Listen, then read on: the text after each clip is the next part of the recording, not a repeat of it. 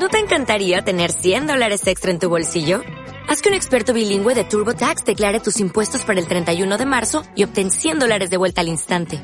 Porque no importa cuáles hayan sido tus logros del año pasado, TurboTax hace que cuenten. Obtén 100 dólares de vuelta y tus impuestos con 100% de precisión. Solo con Intuit TurboTax.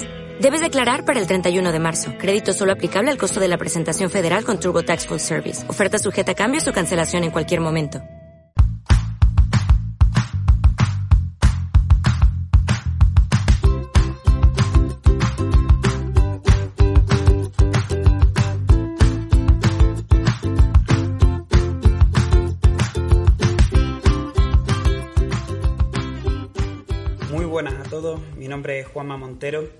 Y bueno, para el que no me conozca y acaba de caer por aquí, presentarme un poco. Bueno, en principio solemos decir nuestra formación universitaria, así que licenciado en actividad física y deporte. También culminamos con el máster en rendimiento en, en fútbol, preparación física y redactación de lesiones en fútbol.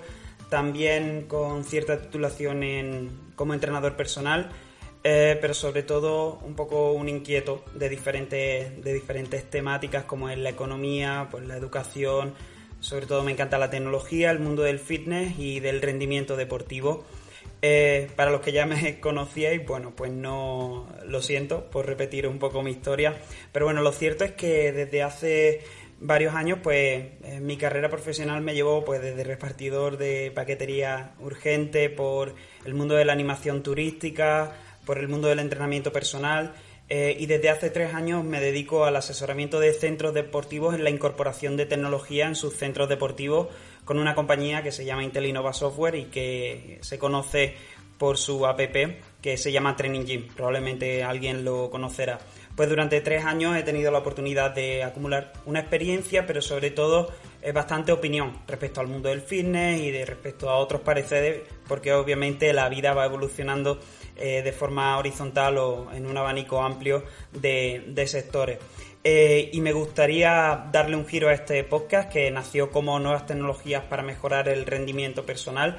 No es que dejen de gustarme las nuevas tecnologías, pero sí que me encasillaba un poco ese concepto de nuevas tecnologías para el rendimiento, además más orientado, no sé si al rendimiento personal o también físico deportivo, y me apetecía hacer algo diferente, sobre todo algo más personal, que me permitiera dar mi opinión. Hoy día todo el mundo tiene la libertad de dar opinión en Twitter, en Instagram, se graban, y bueno, como yo soy un auténtico enfermo de los podcasts durante el día, muchas veces pues voy coincidiendo también con muchos gerentes de centro deportivo, eh, gente que realmente tiene una gran responsabilidad y un gran conocimiento práctico.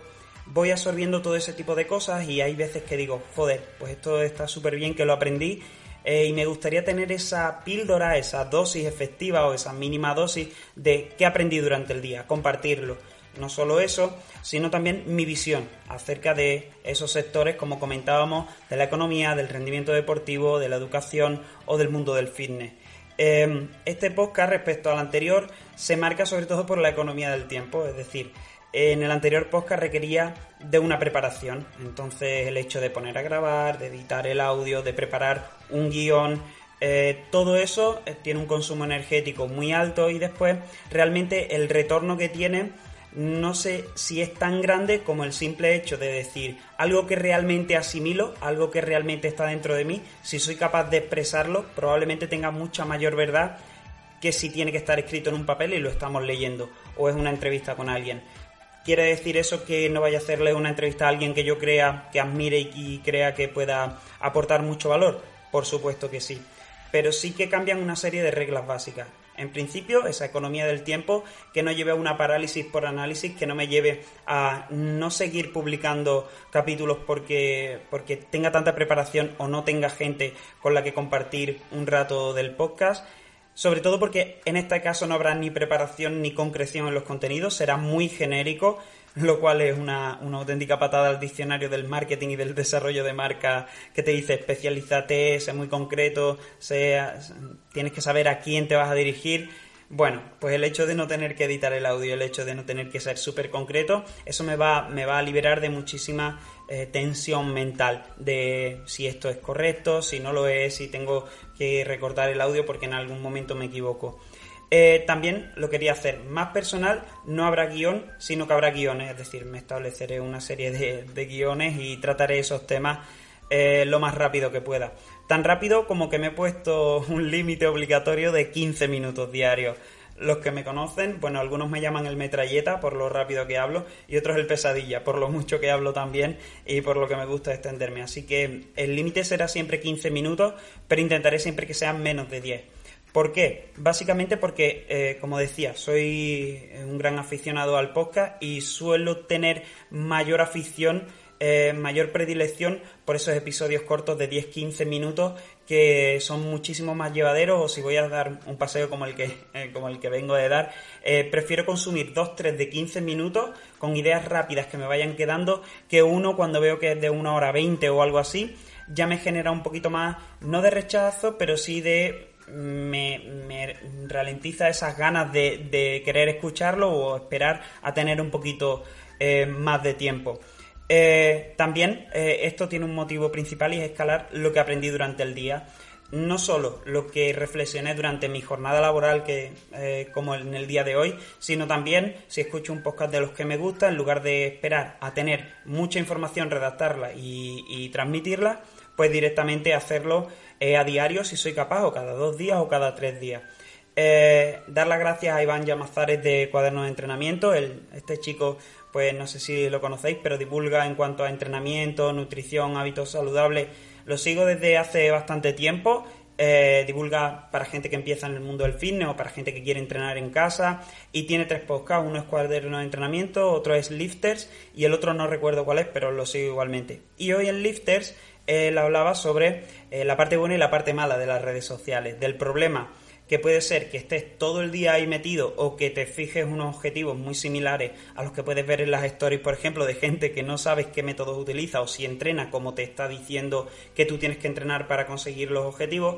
Eh, pero sí que tiene mucho valor a nivel de aportar contenido, esas píldoras. Entonces, intentaré igualmente eh, que se publica este capítulo, promocionarlo por las redes sociales porque si a alguien puede ayudar, esa es la felicidad que, nos llevaremos.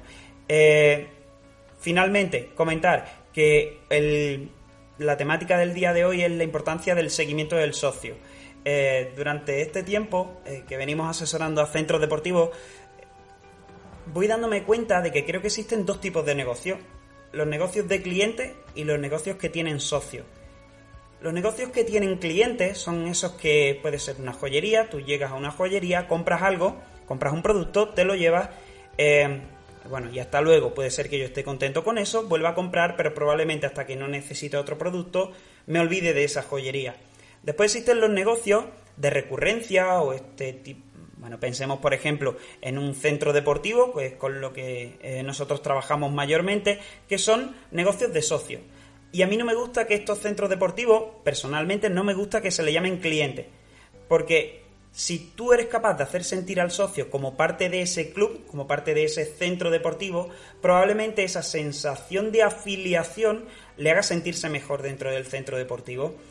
Justo ahora nosotros llevamos un tiempo trabajando en asesorar o en ayudar a los centros deportivos a desarrollar un protocolo de inducción y de seguimiento de los socios. ¿Por qué? Eh, nos damos cuenta que en España, y esto creo que se extiende más allá del charco, por Latinoamérica al menos, que es con quien nosotros tenemos la oportunidad de tratar, los centros deportivos son modelos de negocio que nos guste o no, como alguien me dijo algún día, funcionan o sobreviven gracias a que mucha gente paga su cuota y no va. Y eso es una realidad. Vemos centros que tienen 1.500, 2.000, 3.000 socios activos, pero realmente están esos 3.000 socios. En la mayoría de los casos estaríamos hablando de que un 30%, un 40% de los socios que asistan ya sería un objetivo ambicioso. Y la pregunta es, ¿los centros deportivos les gustaría que fuera más gente? ¿No están las salas fitness suficientemente abarrotadas ya o lo estaban al menos antes de la pandemia como para desear que vaya mucha más gente a un centro deportivo? Vale, pues a partir de esta idea nosotros vamos desarrollando cómo se puede retener mejor al socio, cómo se puede fidelizar, cómo puedes hacer que tu socio esté más contento contigo a través de un seguimiento. Y es que la realidad, la que vivimos los que somos aficionados al menos al mundo del entrenamiento y hemos pisado más de un centro deportivo, es que muy poquitos centros deportivos tienen desarrollado un protocolo de bienvenida para el socio y que esa bienvenida tenga una continuidad en el tiempo. te pueden hacer un tour de bienvenida, te pueden hacer una valoración corporal al inicio, una valoración multifuncional al inicio. Pero ¿qué sucede a partir de ahí? ¿Tenemos nosotros las herramientas necesarias para asegurar de que esa persona sigue yendo a entrenar? ¿Nos estamos preocupando porque desarrolle una adherencia? Vale, nuestra perspectiva está yendo a desarrollar dentro de nuestra app que el propio socio se pueda autosegmentar a través de una serie de preguntas. Tú contestas si tienes hábito deportivo y si lo tienes desarrollado probablemente necesites menos atención que si no lo tienes. Con esto, ¿qué es lo que queremos insistir a los centros deportivos? ¿Qué es lo que queremos transmitir? De la importancia del seguimiento, de desarrollar un contacto inicial y un contacto periódico a 7, 15, 30 días. Da igual, el intervalo de tiempo, el periodo de tiempo es lo de menos. Pero sí que es cierto es que los negocios más prósperos son esos que se acercan al cliente, que muestran cercanía y que te están llamando de vez en cuando para saber qué tal está. Porque si yo te hago una evaluación inicial y no te digo nada hasta el día 29, probablemente cuando me levantes el teléfono, lo primero que me digas es, Buah, se me olvidó dar de baja la cuota. Si tú llevas dos meses sin venir al centro deportivo, probablemente cuando te levantes el teléfono para preguntarte qué pasó, probablemente me digas, se me olvidó darme de baja de la cuota, ¿por qué no me das de baja? ¿Qué tal si antes de que eso suceda nos preocupamos creando una serie de citas de seguimiento? Mi modelo ideal sería una persona que no tenga experiencia en un centro deportivo, yo siempre le haría una valoración inicial y agendaría con él una cita a 7, a 15 y a 30 días. ¿Por qué? Porque cuando tú tienes una cita con el dentista, normalmente sabes que tienes un compromiso con alguien. No te voy a decir que entrene más, solo porque tenga una cita contigo, pero probablemente esa cita que me permitirá reevaluar eh, mis objetivos, hacer una valoración con composición corporal, con báscula, algo súper rápido, hablar con el, con el técnico, comentarle aspectos sobre mi rutina de entrenamiento. Esa cita que yo tengo ya es una nota mental que me va a quedar y que me va a obligar, entre comillas, a que yo me esfuerce un poquito más por conseguir los objetivos que tengo durante esa semana. Y otro consejo que le damos a los centros deportivos es que no creen rutinas de entrenamiento súper largas. Bueno, no sabemos si en el resto del mundo sucederá, pero en España hay un mal común o un bien común, da igual, y es que creamos rutinas de cuatro meses que a las dos semanas ya nadie sigue y quien haga lo contrario, quien sea exitoso en su centro deportivo, a mí me encantaría que dejara un comentario y me dijera cómo lo hace, porque me encantaría ir a su centro deportivo y ver cómo consigue, creando una rutina de cuatro meses, que a los cuatro meses esa persona la haya conseguido. Incluso si me dice que le da feedback cada un mes, eh, yo lo dudo mucho. En cualquier caso, lo que nosotros planteamos, por ejemplo, de, desde VitaFit es, por ejemplo, y no quiere decir que esto lo tuviera que aplicar todo el mundo, es una entrevista inicial y hacer sesión a sesión. ¿Es duro? Es duro. ¿No es un modelo de negocio hiperescalable? No lo es, pero es el modelo que nosotros hemos encontrado para asegurarnos de que la persona tiene un feedback constante. En esa evaluación posesión nos tienen que decir nivel de diversión del 1 al 10, nivel de exigencia del 1 al 10, ejercicios que me le han gustado de la sesión, ejercicios que menos le han gustado o partes que menos le han gustado de la sesión, notas, pensamientos que vienen al aire durante la sesión como me ha molestado un poquito este ejercicio, siento más fatiga muscular, que es lo que buscamos con este tipo de ejercicio de aislamiento o, no siento el pectoral en el press banca, queremos ese tipo de feedback subjetivo. ¿Por qué? porque eso es lo que nos permite a nosotros perfeccionar su plan de entrenamiento. Ningún plan es perfecto ni lo va a ser con este tipo de feedback, pero sí que estamos convencidos de que será mejor siempre que preguntemos y seamos capaces de obtener información eh, válida, información significativa sobre cómo le está yendo a esa persona con su rutina de entrenamiento. Y sin más, llegando ya casi al minuto 15, por ser súper respetuosos con este formato, los que me conocen ya saben de mi puntualidad, eh, simbolito de la carita que se ríe. Así que ajustándonos a ese, a ese lapso de 15 minutos, terminamos este capítulo por hoy. Espero que guste. Y en el siguiente hablaremos un poquito sobre un podcast que he podido escuchar en AudioFit de eh, Roberto Amorosi, una entrevista del compañero Chus Cámara en AudioFit, en el que hablan sobre la escuela de culturismo natural y sobre las diferencias de culturismo natural eh, y culturismo clásico, este que permite el uso de esteroides anabolizantes o de ayudas químicas. Eh, algunas ideas que, pude sacar en claro, que me pareció bastante interesante la entrevista.